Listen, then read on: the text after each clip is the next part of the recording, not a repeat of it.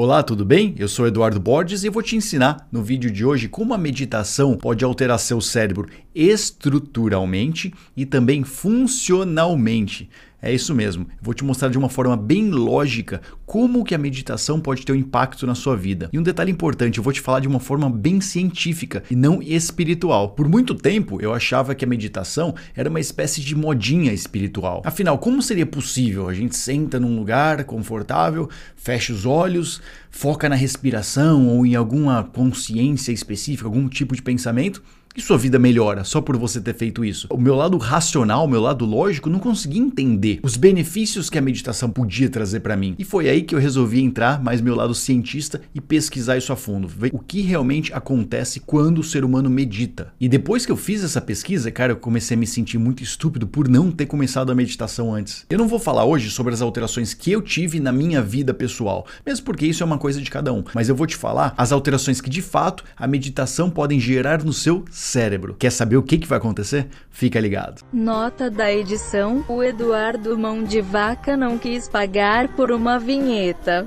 Primeiro, eu quero começar explicando como que a meditação altera o modo padrão do seu cérebro de operar. Então, assim, existe uma rede de interações entre as áreas do cérebro que é conhecida como a rede de modo padrão, ou Default Mode Network em inglês. E ela é considerada responsável por aquela conversa interna que a gente tem com nós mesmos. Ela é conhecida como uma rede padrão porque ela está ativa por padrão. Sabe aquele momento que você está parado, descansando, sem fazer muita coisa, está bem ocioso e você começa a pensar em várias coisas internamente? Esse comportamento acontece dentro dessa rede. Então, por isso que a gente tem essa mania de refletir sobre o passado ou ficar com preocupações sobre o nosso futuro nesses momentos de ócio. A rede de modo padrão, também chamada de RMP, é a parte do cérebro que você pode julgar pelo overthinking. Sabe o que é overthinking? É isso, é você ficar pensando demais sobre uma coisa que na verdade não precisava ter tanta atenção assim. E essa rede de modo padrão fica ainda mais ativa quando a gente resolve fazer auto-julgamentos do tipo. Ah, eu não consegui X, então não sou bom o suficiente naquilo. É, eu nunca vou conseguir atingir X porque eu sou Y, por exemplo. Ou se pelo menos eu tivesse tal coisa, é, tudo seria melhor para mim. Então, nas tradições orientais, essa parte da mente costuma ser identificada como uma monkey mind. E essa mente de macaco inibe a sua habilidade de viver o presente. Estudos do cérebro mostram que em pessoas experientes em meditação, os nós que parte desse RMP, para ser mais específico, o córtex pré-frontal medial e o córtex cingulado posterior, ficam relativamente menos operantes. Ou seja, quando o RMP fica quase desativado, a sua consciência do momento presente, também a, a sua habilidade de focar a atenção para fora e não para dentro, aumenta. Isso te permite concentrar muito melhor no trabalho e ficar produtivo por horas naquele estado de flow. E melhor ainda, isso faz maravilhas para o seu bem-estar psicológico. Existe uma razão para terapias baseadas em mindfulness serem extremamente efetivas no combate à ansiedade, vícios e depressão. E aí vem algo ainda mais incrível que a gente tem no cérebro, que é associado à empatia, à criação de perspectivas diferentes das coisas e também a cognição social aumenta consideravelmente a atividade. Isso não é uma surpresa, porque como a gente deixa de ser menos egoísta, ou seja, a gente para de dar atenção somente para nós mesmos, porque tem os nossos pensamentos internos,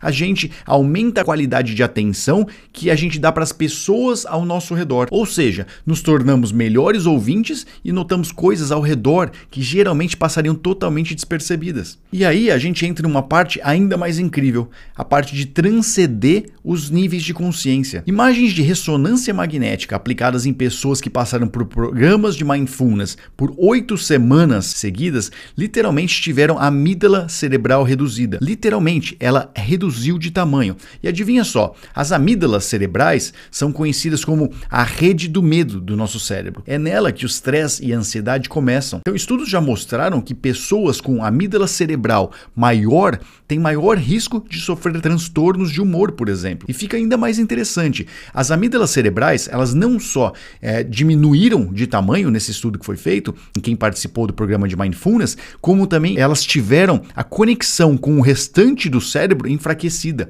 Ela não se comunicava mais tão bem com o restante do cérebro. Então, isso explica a baixíssima incidência de estresse em quem? Em pessoas que fazem meditação. Lembrando que estresse é uma das maiores causas de doenças físicas e mentais nos humanos. E tem mais: enquanto a amígdala cerebral encolhe, as regiões hipocampal e pré-frontal mostram maiores volumes de massa cinzenta. Ambas regiões estão associadas diretamente com o controle emocional que a gente tem. Isso explica, mais uma vez, como a meditação pode ajudar as pessoas a terem comportamentos mais positivos, a estarem mais é, estáveis emocionalmente e sempre levando uma vida de maior atenção plena. Além disso, a meditação fortalece a conectividade funcional entre regiões associadas com nossa função executiva, ou seja, a nossa concentração, o controle cognitivo, a memória. Então, basicamente, a meditação aumenta a sua habilidade de pensar de uma forma mais evoluída, ao invés de agir de forma impulsiva, que é natural do ser humano. Esse tipo de controle é extremamente valioso em um mundo que constantemente tenta empurrar a gente para tomar esse tipo de decisão. Você está no trânsito, alguém buzina, alguém bate no seu carro, você já vai tomar aquela decisão emotiva no momento, impulsiva. A meditação te ajuda a controlar essas situações. Baseado no que a gente discutiu hoje, não é uma surpresa dizer que a meditação também reduz a suscetibilidade a vieses cognitivos. Aumentam muitos, muito as chances de você tomar decisões por medo ou emoções. Ou seja, quando você está ansioso, bravo ou triste, aumentam muitos, muito as chances de você tomar decisões por medo ou emoções. A meditação ataca diretamente esse comportamento e te ajuda a enxergar as coisas de um ponto de vista muito mais amplo que aquele. Afinal, o princípio fundamental da atenção plena, ou seja, do mindfulness, é a consciência sem A razão pela qual os benefícios da meditação acabam entrando parte no dia a dia da nossa vida é por causa da habilidade do nosso cérebro de reaprender as coisas. É isso mesmo. Essa neuroplasticidade permite o cérebro ir mudando e criando novas formas de conexões neurais. Então, toda vez que você medita, você fortalece essas vias do cérebro associadas a mudanças estruturais e funcionais que a gente discutiu aqui.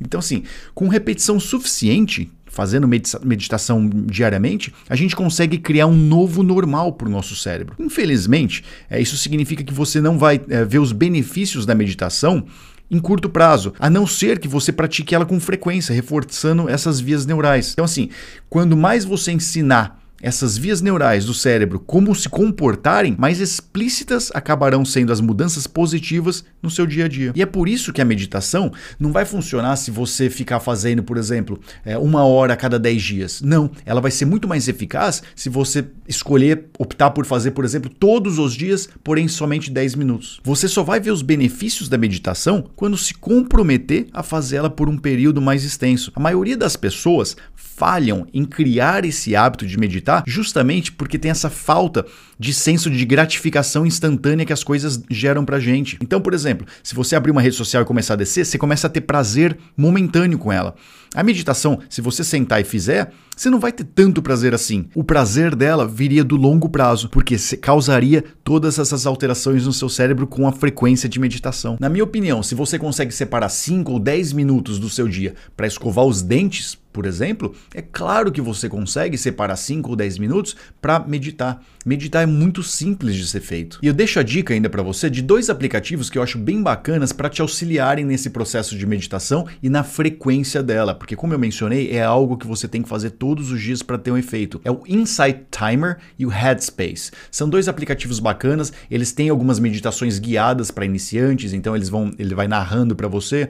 Para quem já é um pouquinho mais avançado, você não precisa desse guia, você simplesmente coloca uma musiquinha agradável de fundo e coloca um timer lá. E no final você pode até fazer sua agenda de gratidão, escrever como você se sente no dia, suas metas para o dia, o que você fez na data de ontem. Então é muito legal esse, essa, essa frequência diária, porque você também consegue fazer essas anotações da sua vida, de como você está se sentindo. E aí no longo prazo, a meditação vai ter um impacto gigante, não só no seu lado espiritual, que a gente nem tocou nesse vídeo, foi puramente científico, mas também nessa parte física do seu cérebro, com as alterações que a meditação já foram é, determinadas por estudos, elas realmente acontecem com você. Então eu deixo a dica, medite, é muito bom e vale muito a pena. Se você gostou desse vídeo, dá um likezinho aqui para mais gente ter acesso a ele e deixa seus comentários aqui também falando como a meditação tem efeito para você ou suas dificuldades em poder meditar todos os dias. E me segue lá no canal do Borges se quiser mais conteúdo bacana como esse.